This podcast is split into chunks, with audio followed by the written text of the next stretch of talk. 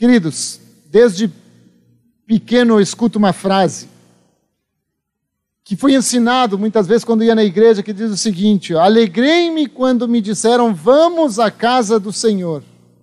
E às vezes isso me faz, me fez desde pequeno, desde que eu me converti, entender as coisas erradas. Porque quando me diziam, alegrei-me quando me disseram, vamos à casa do Senhor, eu entendia naquela época que era para eu me alegrar quando eu ia no templo. Mas eu fico feliz do que está acontecendo hoje com a igreja, não só em Porto Alegre, mas no mundo. Nós estamos entendendo que a casa do Senhor não é esse templo que hoje está vazio aqui. A casa do Senhor é sua casa. A casa do Senhor é onde você se encontra, onde você está. Se você está no hospital ouvindo, ali é a casa do Senhor, porque você é filho de Deus. Então, quando a palavra de Deus diz: Alegrei-me quando me disseram, vamos à casa do Senhor, querido, se alegre porque você está na sua casa. Diga para os seus filhos, diga para sua mãe que está ali do lado, diga para, as pessoas que estão do seu lado: esta é a casa do Senhor. Eu vou dizer mais ainda, você que está no Facebook, você está no YouTube, eu quero que você escreva ali nos comentários, ali no chat do YouTube, ali no chat do Facebook, escreva: Eu sou a igreja. Eu sou a igreja. Não é a gente não vai para a igreja, nós somos a igreja. Escreva ali nos comentários: Eu sou a igreja. Participe comigo desse culto, querido. Nós somos a igreja de Cristo. Nada pode parar. O coronavírus não pode parar a igreja de Cristo. Por isso, alegrei-me quando me disseram: Vamos à casa do Senhor. É um privilégio para nós da Igreja Brasa poder entrar na sua casa. Obrigado pelo tempo que você nos dá, obrigado pela abertura que você nos dá para que a gente possa estar com você no seu lar, onde é a casa do Senhor.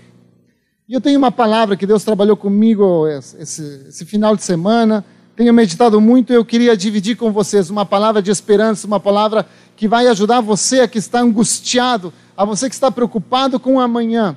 E queria que você abrisse sua Bíblia em Mateus 14. Abra sua Bíblia em Mateus 14, do versículo 23 ao 33.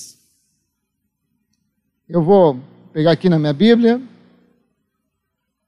Mateus 14, do 23 ao 33. O Evangelho de Mateus eh, nos conta um pouco da história, é um documento histórico daquilo que Jesus viveu. Então, talvez você não conheça quem é Jesus, talvez você nunca ouviu, mas eu quero que você entenda que Mateus, o Evangelho de Mateus, é um documento que fala da, das, uh, é o testemunho das pessoas que viveram na época de Jesus, naquilo que aconteceu. E diz assim, a partir do versículo 23, Mateus 14, 23 diz assim: E despedida a multidão, subiu ao monte Jesus para orar à parte. E chegada já está à tarde, estava ali só. E o barco onde estavam os discípulos estava no meio do mar, açoitado pelas ondas, porque o vento era contrário. Mas à quarta vigília da noite, dirigiu-se Jesus para eles, andando por cima do mar.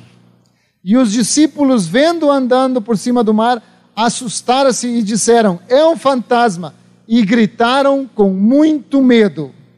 Jesus, porém, lhes falou em seguida, dizendo: Tende bom ânimo, não se assustem, sou eu, não temais. E lhes respondeu Pedro e disse: Senhor, se és tu, manda-me ir contigo por cima das águas. E ele disse: Vem. E Pedro, descendo do barco, andou sobre as águas para ir ter com Jesus. Mas sentindo o vento forte, teve medo e, começando a ir para o fundo, clamou, dizendo: Senhor, salva-me. E logo Jesus, estendendo a mão, segurou e disse-lhe: Homem de pouca fé, por que duvidaste? E quando subiram para o barco, acalmou-se o vento, então aproximaram-se os que estavam no barco e adoraram, dizendo: És verdadeiramente o Filho de Deus. Amém, queridos? Essa história que a palavra de Deus nos relata, que esse documento histórico nos relata, trata sobre Jesus e as pessoas que o conheciam, os discípulos que andavam com ele. Ela nos conta uma situação onde Jesus estava pregando num determinado lugar, falando da verdade para as pessoas que o estavam ouvindo. E essas pessoas passaram o dia inteiro ali e começou a fazer-se noite. E Jesus disse para os discípulos: Voltem, eu já vou, eu preciso separar um tempo para estar a sós com Deus. E os discípulos entram no barco e começam a navegar pelo barco. E Jesus fica a sós com Deus naquela montanha, orando e buscando a direção de Deus. E aí acontece o seguinte: de repente, umas ondas, o vento começa a, a ser muito forte, começa a levantar ondas, e o barco onde os discípulos estão corre o risco de afundar. E Jesus, olhando a distância da montanha, vê os discípulos e começa a perceber que eles estão numa situação de perigo. E a palavra nos ensina que ele desce e começa a caminhar por cima das águas até o encontro onde se encontra o barco. Mas eu queria que falar com vocês algumas questões muito interessantes aqui. A Bíblia fala que os discípulos gritaram de medo. Em algumas versões está escrito assim, ó, e os discípulos gritaram de medo. E por que, que eu estou falando isso aqui? Porque hoje nós estamos talvez vivendo uma das épocas onde a humanidade mais medo tem. Nós estamos preocupados com o coronavírus, que é algo que altamente contagioso. Nós vemos na televisão, não se fala mais que o coronavírus, na internet, Facebook, Instagram, YouTube, tudo fala a respeito do coronavírus. E o que, que esse vírus tem de diferente dos outros? É que ele é altamente contagioso e que o contágio dele se dá por eu tocar uma superfície onde alguém contaminado tocou. O contágio dele pode se dar no pelo ar, se eu passo por alguma região onde alguém espirrou por ali perto. Então, olha só, o coronavírus, a diferença de outros vírus é que ele é altamente contagioso. Mas essa noite eu quero falar de algo muito mais contagioso que o coronavírus, que é o medo. O medo está contagiando mais pessoas hoje que o coronavírus. Tem muitas, muitas pessoas que não conseguem mais dormir preocupadas com sua saúde ou com a saúde dos seus parentes que estão trabalhando nos hospitais. Tem filhos que estão preocupados com os pais que têm que sair porque são caminhoneiros ou porque o trabalho deles ainda permanece, estão cobertos de medo com o que, que vai acontecer. Pessoas que não se cumprimentam mais, não tocam mais a mão do meu irmão porque eu estou coberto de medo. E eu queria falar nessa situação, porque a palavra de Deus nos ensina como lidar com as circunstâncias. A palavra de Deus nos ensina como lidar com as circunstâncias. E eu quero que vocês entendam algumas coisas sobre o medo. Eu vim falar hoje primeiro sobre o medo e o que fazer com relação a isso. Um tempo atrás eu tive que ir a trabalho para a Índia. E aí eu percebi que o medo nos faz fazer coisas completamente irracionais. Eu estava na Índia, estava caminhando para conhecer o lugar ali na Índia, e passei para caminhar por um dos lugares, pela India Gate, que é um monumento que tem ali muito famoso, e de repente se aproxima de mim alguém que eu não conheço, um indiano, e me diz: Oh, tu é estrangeiro? E eu digo: Sou. E eles, pois, ah, que legal, minha namorada também é estrangeira, e começa a estabelecer uma conversa comigo. E nós ficamos conversando, achei um rapaz muito simpático, sem problema nenhum, e ele me disse, eu vou te acompanhar para explicar um pouco os monumentos. E ele me acompanhou e explicava os monumentos. Esse monumento se refere a isso, aqui o Palácio Presidencial. E chegou um momento que ele disse, não, agora eu vou pegar um táxi, ou um tuk-tuk, que são aquelas motinhos verdes, to totalmente abertas, que tem muito na Índia, que são mais baratas, para ir até o meu hotel. E eles, não, não precisa, deixa que eu te ajudo. E esse rapaz se vira e vai num lugar onde tinha vários tuk-tuks e fala em indiano com um dos que estava sentado, sentado ali e diz, olha, consegui que por cinco rúpias vai até o, até o hotel. E eu achei, pô, cinco rúpias é muito barato. Aí subi no tuk-tuk e de repente esse rapaz sobe comigo no tuk-tuk. E aí eu me preocupei um pouco. Ele disse, o que, que está acontecendo aqui? E aí ele disse, não, não, vou te acompanhar. E eu fiquei meio espiado. Comecei, alguém que não conhece já está tarde livre, estava à toa, no, sabe, na praça, de repente vem para o meu lado e acompanha. E aí não, então tudo bem, dei o endereço do hotel e o tuk-tuk sai andando. E à medida que estávamos andando, aquele rapaz que estava sentado do meu lado falava com o motorista em indiano, e eu não tinha a menor ideia o que eles estavam falando, e eu comecei a pensar, começou a bater, me abater o medo, começou a, a, a bater o medo, eu disse assim, eles vão me assaltar. Ele vai me levar para um local que eu não conheço, ia dizer, não, meu hotel é mais ou menos para o lado da esquerda, e de repente o tuk-tuk começou a ir para a direita, entrando nos bairros, e o medo começou a tomar conta de mim, e ele continuava falando, e eu digo, para onde você está me levando? Não, não, não, não, já, já vamos para o hotel. E aí eu comecei a pensar, para você ver como o medo nos leva a fazer coisas racionais, pensei, na próxima curva eu pulo. Na próxima curva não me interessa se está andando bem, se está rápido, está devagar, eu vou pular, porque é melhor me ralar todo que depois chegar num lugar e descobrir que tem seis indianos para me cortar e tirar meu rim e vender no mercado negro.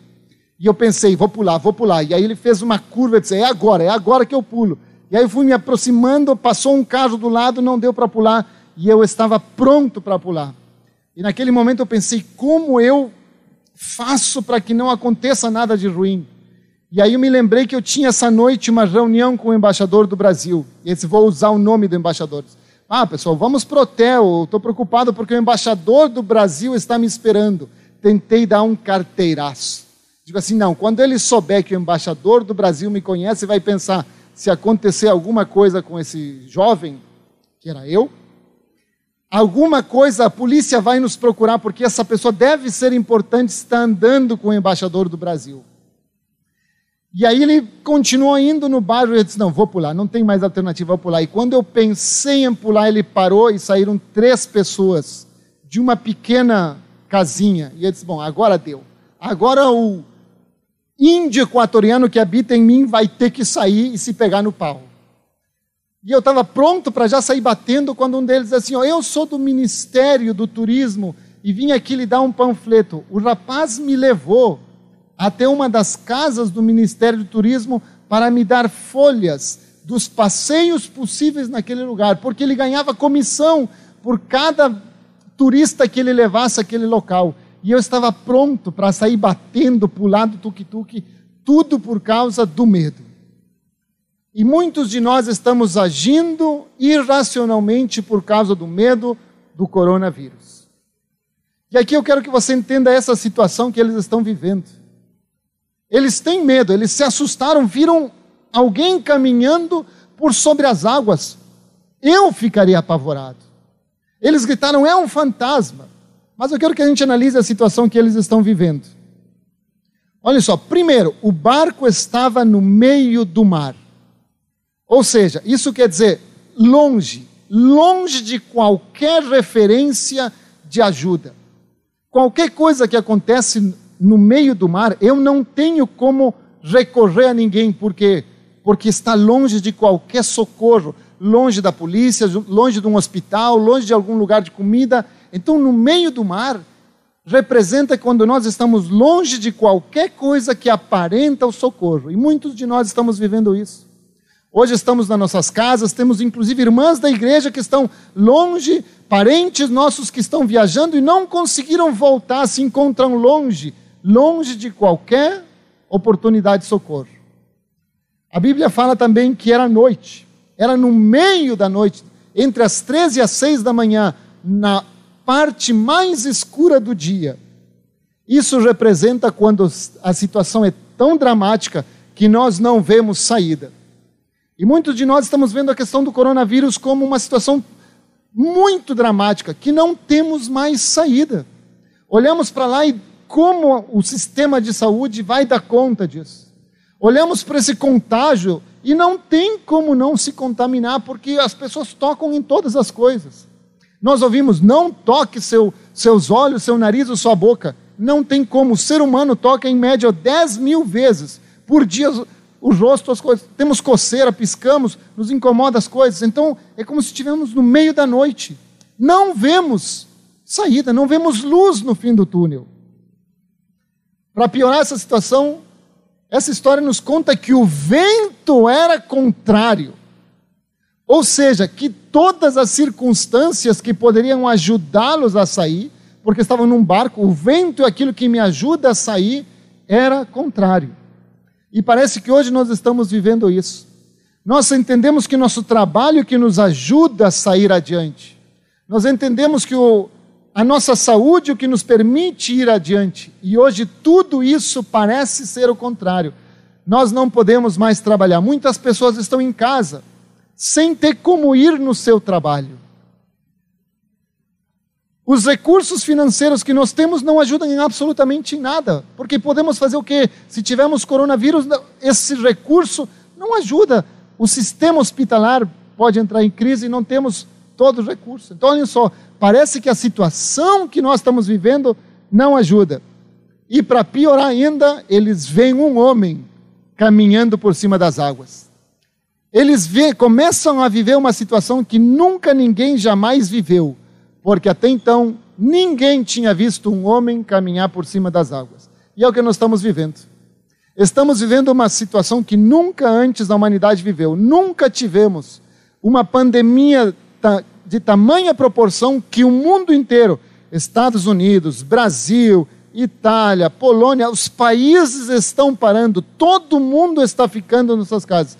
Nunca enfrentamos uma situação como essa. E é nesse momento que a palavra de Deus nos traz a solução.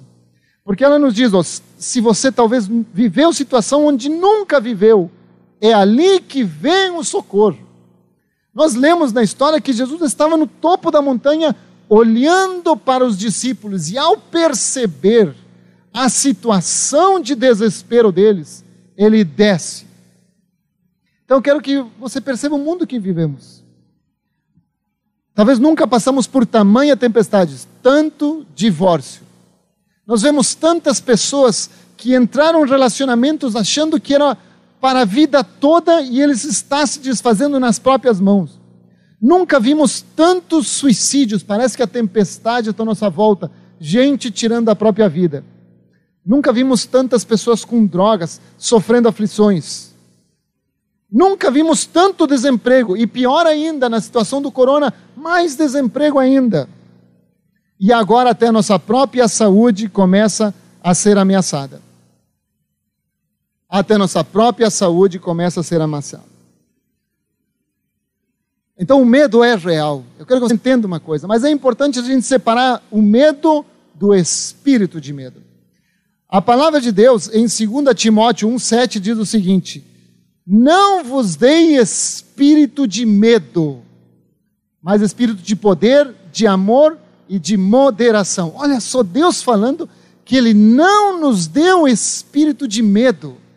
E eu estou trazendo essa palavra da parte do Senhor para você. Eu quero que você entenda: medo é uma coisa que todos nós podemos sentir. Quando eu vou atravessar a rua e vejo um carro vindo, eu sinto medo porque eu tenho que me proteger de qualquer situação. Se eu estou parado aqui, de repente o pastor Glavan, como ele gosta de fazer, pula do nada atrás de mim e me assusta, dá um grito, eu vou me assustar porque não esperava aquilo. Isso é um medo natural. Mas quando a palavra de Deus fala que Deus não nos deu espírito de medo, a que que ele está se referindo? Espírito de medo é a situação quando eu começo a antecipar as coisas que podem acontecer no futuro e essa antecipação impede que eu tome as decisões acertadas no presente. Isso é o espírito do medo. Quando eu começo a pensar, não, porque se acontecer isso, vai acontecer isso aqui, e eu começo a antecipar todas as coisas negativas que podem acontecer no futuro, isso compromete minhas decisões aqui no presente. Então eu tenho que entender a diferença nessas duas coisas. Por quê? porque hoje estamos vivendo debaixo do espírito do medo. Eu tenho recebido fotos da minha prima que mora nos Estados Unidos. E ela me mandou fotos de gôndolas do supermercado completamente vazias. Como nós temos visto aqui em Porto Alegre, como nós temos visto em vários lugares. E ela postava: Não sei mais o que fazer, o que vai ser do mundo. Ela está coberta, ela está antecipando que as coisas lá no futuro vão ser piores ela não está conseguindo ver que com Deus temos uma saída. Então eu vim aqui para repreender o espírito do medo na sua vida. Você não foi chamado para viver debaixo desse espírito de medo. Você foi chamado para viver debaixo da cobertura daquele que tudo pode nas nossas vidas. Você concorda? Diga amém. Escreva ali nos comentários da igreja. Escreva ali nos comentários do Facebook, do YouTube. Escreva amém. Eu creio. Escreva amém, eu creio, porque nós fomos chamados por Deus para viver não em medo, mas na fé. Eu quero que hoje, essa noite, você troque seu medo por fé. O justo viverá pela fé, diz a palavra de Deus. Isso nos implica que nós vamos olhar assim as situações ruins. A situação era ruim, o barco estava quase afundando, as ondas, sabe, o que parecia ser um fantasma que era Jesus, assustou eles, mas eles não podem viver debaixo do espírito do medo, como nós não podemos. Tem um Salmo 23. Salmo 23 é o salmo mais conhecido. Tem cartazes, tem pano de prato com o Salmo 23. Tem gente que tem a Bíblia aberta no Salmo 23.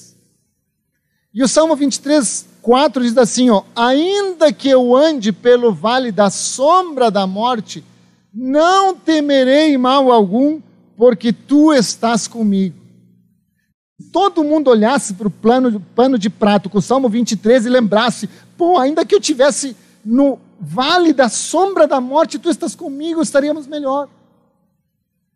Você que é cristão, você que entende, conhece a palavra de Deus, você tem que entender que o mundo sim passaremos por dificuldades. Jesus mesmo diz: No mundo tereis aflições, mas tem de bom ânimo. Por quê? Porque nós vamos passar por situações difíceis, mas a questão é que nós sabemos quem está do nosso lado. Quem está do nosso lado é Jesus. Amém, querido? O que, que Deus quer nessa tempestade? Olha só, Deus desce por que, que ele desce e começa a caminhar? Ele não tinha que fazer isso, ele estava em comunhão com Deus, porque o amor dele o impeliu a caminhar por sobre as águas, a alcançar os necessitados aonde eles estão. E olha só, sua fé não pode ser abalada pelo coronavírus, sua fé não pode ser abalada pela tempestade, sua fé não pode ser abalada pela situação que você está vivendo, por mais difícil que pareça. Nós não vivemos por vista, nós vivemos por fé. E eu quero mostrar para você que você já está agindo com fé. Talvez muitas vezes pode ser a fé errada, mas está agindo com fé. No momento que você se assusta e sai correndo para comprar 15 vidros de álcool gel, seis pacotes de 24 rolos de papel higiênico, é porque você está com fé no coronavírus. Você está vendo aquilo que parece invisível, a gente não vê o coronavírus. Mas você acredita tanto nele que você começa a agir baseado na crença de que aquilo vai acontecer. Ou seja, você tem fé no coronavírus. Quando fomos chamados para agir com fé no Senhor Jesus. Claro que nós somos previdentes, nós cuidamos das coisas. Sim, nós lavamos a nossa mão, nós nos entramos em quarentena porque não queremos contaminar ninguém e entendemos que temos que diminuir a curva. Sim, nós somos previdentes, mas nós não temos medo. E se alguém foi lá e nos abraçou, nós vamos entender que Deus está nos curando naquele momento. Nós vamos evitar o, contato físico, entendemos o isolamento social. Mas o que, que nós entendemos mais do que isso? Que a nossa fé está no Senhor Jesus. Nossa fé não pode estar no álcool gel. Você pode passar álcool gel por dentro e por fora e vai ser contaminado se assim for a, vontade do Senhor. Agora, nossa fé tem que estar onde? No Senhor. Nossa fé não está, no, sabe, no papel higiênico, estou pronto, tenho papel higiênico para dar e vender. Não, você não pode estar com fé nisso. Sua fé tem que estar no Senhor. Por isso que eu quero que agora você que está no chat, coloque o emoji de mãozinha. Coloque o emoji de mãozinha que você está entendendo no chat do Facebook e no YouTube. Para você perceber e ter uma demonstração sua de que sua fé está no alto, não no álcool gel. Tem gente apavorada porque não conseguiu comprar álcool gel, passando de farmácia em farmácia atrás de álcool gel. Sua fé é no Senhor, meu querido. Então, a primeira coisa que eu queria que vocês entendessem é: não se deixe governar pelo medo. Segundo ponto, que a fé promove ação. Segundo ponto, a fé promove ação. Pedro tomou uma ação. Quando Pedro viu que Jesus disse: Não tenham medo, ele ainda estava com medo, como todos no barco. O que, que ele disse? Senhor, se é tu, se é tu, me dá uma palavra. E o que, que Jesus diz? Vem. Jesus diz: Vem. E hoje Jesus diz para você: Vem andar comigo. Não olha para a tempestade, não olha para o coronavírus, não olha para o Covid-19, olha para mim. E Pedro age, Pedro vai lá e desce. E aí eu quero que você entenda como as palavras de Jesus transformam a vida de Pedro. Olhem e perceba a situação. Todos estão no barco e todos estão falando: é um fantasma, é um fantasma, é um fantasma. O que que Pedro está ouvindo? Pedro está ouvindo é um fantasma. E ele decide parar de ouvir os amigos dele, parar de ouvir a rede social que ele tinha naquele momento e passa a ouvir Jesus que diz: Vem, sou eu. E por que, que eu estou falando isso? Porque hoje nós estamos ouvindo não a voz do Senhor, hoje nós estamos ouvindo a rede social. Eu não aguento mais de vídeos do Covid-19. É 70 vídeos a cada minuto. Tudo que nós precisamos saber sobre o Covid-19 nós já sabemos. Então não preciso que mais gente me mande, olha como sabe, eh, no Rio de Janeiro, a polícia está passando por ali gritando: entre nas suas casas, olha como em tal lugar duas crianças morreram, olha a situação de Itália. Nós estamos sendo inundados por umas notícias negativas que não falam de esperança. Estamos sendo inundados por isso. E você está ouvindo essas vozes, se você continua a ouvir essas vozes, você não vai descer do barco e se encontrar com Jesus, meu querido. Eu estou trazendo uma palavra de Deus hoje para que você entenda que nossa esperança está em Deus. Pare de ouvir a rede social, pare de seguir gente que só fala negativo no Instagram. Tem gente que fala mal do governo porque o governo está fazendo isso aqui, porque o governo não fez isso, falam mal né, dos pastores porque esse pastor não cancelou o culto, isso aqui. Meu querido, isso são notícias que não cooperam com absolutamente nada. A voz que nós devemos estar ouvindo nesse momento é a voz de Jesus que diz: Vem andar comigo. Sabe esse momento de quarentena? É um momento mais propício para você dizer: Eu nunca tinha tempo para ler, para orar, para sentar com meus filhos. É o momento de andar com Cristo, meu querido. E vou me arriscar mais ainda. Vou dizer o seguinte: ó, você já está infectado. Você já está infectado. Ou você está infectado pelo coronavírus, ou você está infectado pelo medo, ou você está infectado pelas boas novas de Jesus. Mas você está infectado de uma dessas três coisas. E você é agente transmissor de, do aquilo que você está infectado. Se você está infectado do coronavírus, você vai para o hospital para evitar que contagie outros. O problema é que se você está infectado pelo medo, você continua contagiando os outros através das redes sociais. Pare de ser agente de transmissão do medo e passe a ser agente de transmissão das boas novas transmita boas novas. Jesus veio para nos dar a salvação. Jesus veio para dizer que não há arma forjada contra nós que prospere, que nenhuma praga chegará à tua casa. É isso que eu quero ver nas redes sociais. É isso que eu quero ver no YouTube. É isso que eu quero ver no Instagram. Não mais notícias do Covid-19. Nós somos um povo diferente, nós temos a solução aos problemas. Quem aqui quer ser a pessoa escolhida por Deus para transmitir as boas novas.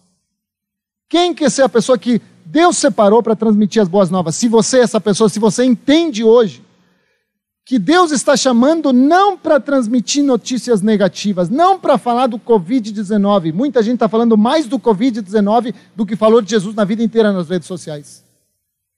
Se você quer ser essa pessoa, coloque um emoji da mãozinha levantada, só da mão ali se manifeste nas redes sociais para que todo mundo saiba, aí existe alguém que proclama as boas novas. Aí existe alguém que me traz esperança no futuro melhor. Aí existe alguém que me dá certeza de que o futuro com Deus, com Jesus, vai ser melhor. Faça parte, levante sua mão ali na, nas próprias redes sociais. Eu ouvi uma pessoa falando: quero que as coisas voltem ao normal logo. Eu vou dizer, eu não quero que as coisas voltem ao normal logo. Não quero. Por quê? Porque o normal para mim era zona de conforto. Todos nós íamos para a igreja porque a responsabilidade de pregar o evangelho era dos pastores. Agora que você está na sua casa, a responsabilidade de pregar o evangelho para os seus filhos é sua. A responsabilidade de pregar o evangelho no seu prédio é sua. A responsabilidade de entrar no Zoom, no Skype, no Meetings, sabe, numa live do, do WhatsApp, no Instagram, para pegar o evangelho para as outras pessoas, é sua. Por isso eu não quero que as coisas voltem ao normal. Eu quero que as coisas sejam melhores. E o que Jesus faz no meio da tempestade é ter um encontro com Pedro, para que quando ele chegue no outro lado, ele saia completamente diferente. E é isso que Deus está fazendo nessa circunstância. O que Deus está sacudindo essa igreja, sacudindo a sua vida, para dizer: olha, tu precisa ter um encontro comigo. No meio dessa tempestade, tu precisa ter um encontro comigo, para que tu saia diferente no outro lado. Para que quando isso aqui termine, tu não seja mais o mesmo. tu seja um agente de boas novas. Eu me alegro, como disse no início, e fico muito feliz de saber que não temos mais a igreja Brasa Zona Norte. Temos centenas de brasas Zona Norte pequenininhas espalhadas por toda a cidade. Cada casa é uma brasa Zona Norte, cada casa uma igreja com o seu pastor, que é o pai ou a mãe, aquele que é o dono da casa. Você é o agente que Deus escolheu. Você precisa descer desse barco, você precisa parar de ouvir as vozes e dizer: quer saber de uma coisa? No meio da circunstância, no meio da tempestade, tudo agitado, eu vou descer e vou dizer uma coisa para Deus: Deus, eu quero ter um encontro contigo. Eu quero ter um encontro contigo. Sabe que me pergunto, o que, que você vai fazer nessa quarentena? 14 dias em casa. O que, que você vai fazer, meu querido? Você acha que vai ser um período de férias? Não, não é período de férias, meu querido. É um período que a gente se isola para não contaminar os outros do coronavírus. Mas é um período que Deus separa para você estar com Ele para você estar com sua esposa, para você estar com seus filhos, para você ajudar aquelas pessoas que precisam de ajuda, para buscar ao Senhor. E eu quero que, continuando na história, para encerrar, veja só, primeiro ponto, você não pode viver por medo. Segundo, você tem que agir, ter uma ação, descer do barco, parar de ouvir as vozes que estão no barco e ouvir a voz de Cristo. E o terceiro ponto, você tem que ter um encontro com Cristo que vai mudar a vida de outras pessoas. Olhem só, meu querido. Eu vou dizer, Pedro se encontra com Jesus.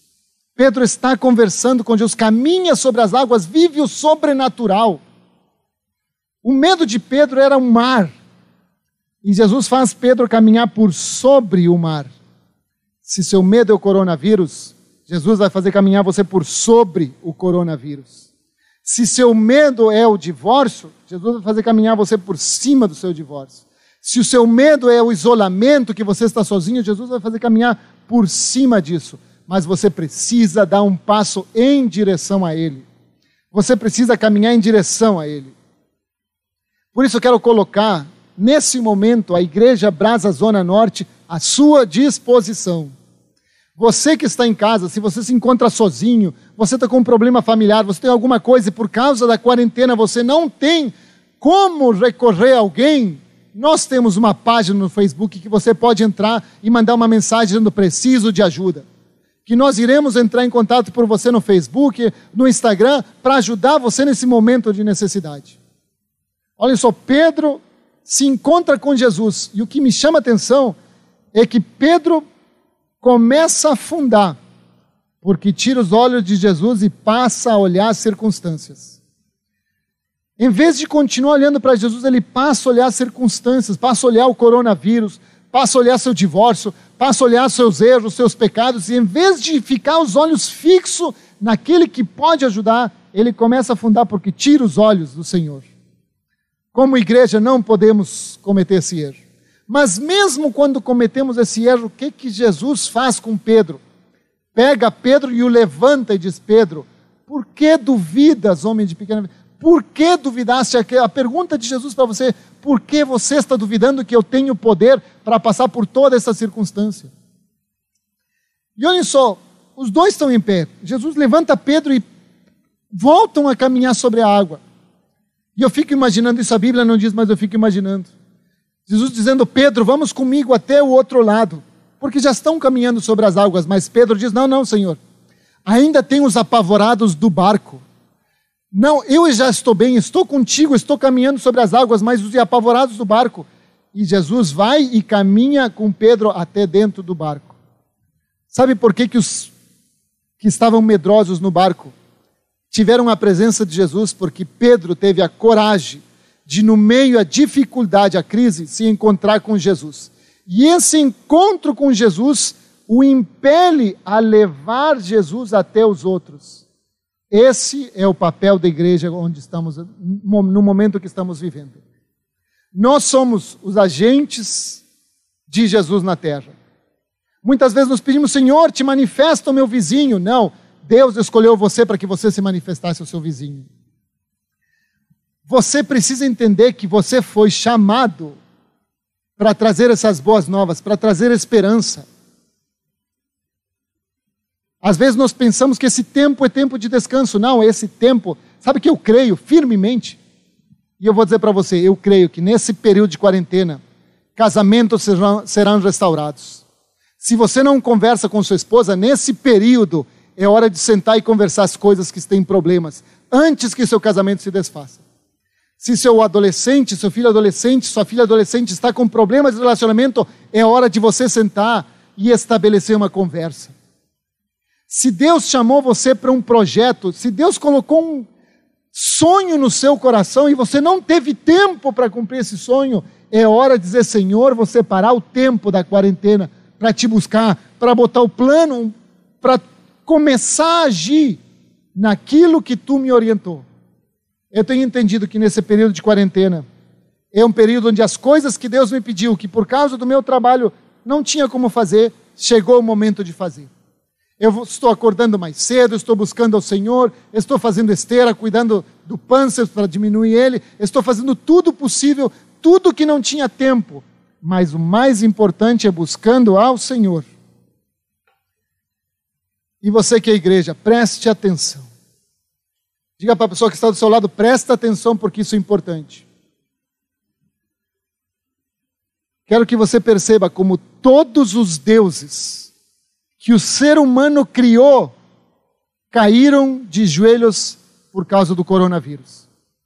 Quando o homem criou Deus trabalho, que é mais importante que Deus, hoje você está sem trabalho. Muitos foram demitidos e outros estão tendo que trabalhar em casa. O trabalho não resolve os seus problemas.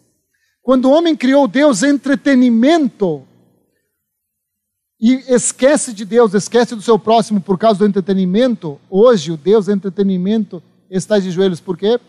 Os cinemas estão fechados, os teatros estão fechados. E eu quero ver você passar 14 dias, quantos dias você aguenta no Netflix? Para ver se você não entende de uma vez que Netflix não resolve seus problemas, que o único que enche o vazio dentro de você é Jesus. Sabe o Deus prazeres, festas, bebida, álcool, drogas? Esse Deus também caiu de joelhos, porque você não pode mais sair. O único Deus que está de pé é o Deus que nós temos, o Senhor Jesus de Nazaré. E é hora da igreja proclamar esse Deus. Nós temos a única pessoa que resolve o vazio do ser humano. Somos nós que devemos agir agora. E a minha pergunta é a seguinte: quem vai ligar para os idosos que não sabem entrar no Facebook ou no YouTube para assistir os cultos online? Quem se levanta e diz: Eu estou disposto a ligar para os idosos e dizer: Deixa eu te ajudar para tu poder assistir os cultos online? Da nossa própria igreja. Eu quero saber quem é que vai fazer as compras para eles que não podem sair. Quem de nós que está de quarentena e é professor está disposto a dizer: eu posso fazer aulas online para aquelas crianças que, têm, que estão sem aula, ou que estão em dificuldade e não tem um professor para ajudar? Eu quero saber quem é que vai ligar para os médicos, enfermeiros, pessoas que trabalham na saúde, policiais, e dizer: muito obrigado pelo que você está fazendo. Quem são as pessoas que vão se levantar para ajudar as pessoas no seu bairro? Se você está sozinho e não tem com quem conversar agora, está aqui meu WhatsApp, entre que conversamos online, porque tem muita gente lá fora nos condomínios sozinha. É hora de nós, como igreja, como, como Pedro dizer: Jesus, tem gente no barco, vem comigo, Jesus, que eu vou te apresentar para um monte de pessoas medrosas. Esse é o nosso papel agora. Esse é o nosso papel agora. E eu quero convidar você a entender que tem pessoas lá fora que precisam da mensagem que só nós temos. Enquanto esse mundo quer conter uma coisa chamada coronavírus, Deus quer espalhar alguma coisa chamada Jesus na vida das pessoas. E nós somos os agentes que estamos contaminados por essa mensagem maravilhosa de transformação que nos enche e não nos dá temor, ao contrário, nos dá esperança para contagiar todas as pessoas que estão ali fora. Eu quero que você agora coloque ali no chat: conta comigo, Senhor. Se você entendeu o seu chamado, vá ali no chat do Facebook, no chat do YouTube coloque: Conta comigo, Senhor. Eu sou agente de transformação, eu vou espalhar as boas novas. A partir de agora eu sei que, que, quem eu sou e para que que tu me levantaste nesse mundo. Coloque ali, conta comigo. Antes de encerrar, eu queria publicamente agradecer a todos os profissionais da saúde. Nós da Igreja Brasa Zona Norte, que estamos sempre no projeto Amor indo nos hospitais, reconhecemos o esforço de vocês, dos policiais, das pessoas que estão nos postos de gasolina, das pessoas que estão vendendo gás, das pessoas dos serviços, os motoristas de ônibus. Dessas pessoas nós queremos agradecer e dizer que nós, igreja, estamos orando por vocês. Dizer para os idosos que estão nos assistindo: você não está sozinho, você tem uma igreja de joelhos orando por você. E eu queria agora orar. Queria terminar orando aqui. Baixe sua cabeça, feche seus olhos e ore comigo. Deus, eu sei que nos próximos dias tu vais fazer uma revolução na nossa nação, Senhor que tu estás acordando a igreja para entender que nós temos um papel de levar Jesus àqueles que estão no meio da tempestade assustados. Que as pessoas que estão na sua casa, Senhor, passem mais tempo contigo. Que elas possam ter intimidade contigo de manhã, de tarde, de noite. Senhor, eu te peço para que os casamentos sejam restaurados, relacionamentos, pais e filhos sejam restaurados, Senhor para que possamos entender que nós somos igreja em casa, no nosso prédio, no nosso trabalho, e que a igreja online existe sim, que não é a presença física que vai nos parar, que nós vamos usar todos os meios, toda a tecnologia que tu nos deste para alcançar aquele que precisa, Senhor. Eu sei que nos próximos dias, Senhor, tu está, vai estar colocando no coração das pessoas sonhos, desejos de empresas, de projetos, de visitas para que as pessoas tenham tempo de planejar nesse período de quarentena. Tu vai estar trazendo inovação aos empresários, Senhor. Tu vai estar trazendo criatividade àqueles que precisam, Senhor. E aqueles que por eventualidade perderam seus empregos, Senhor.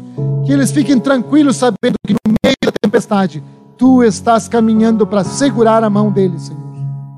Nós cremos nisso e trazemos para essa nação uma mensagem profética de esperança e de amor de, por ti, Senhor. Se você concorda, diga amém ali nas redes sociais, coloque seu amém ali. Nós estamos nos reunindo sempre, online. Os grupos caseiros estão pelo Zoom ou outras ferramentas. Se você está sozinho, entre em contato conosco, participe de um grupo caseiro online, participe dos nossos cultos online. Enquanto nós oramos, e vamos ouvir mais uma canção aqui pelo Gerson.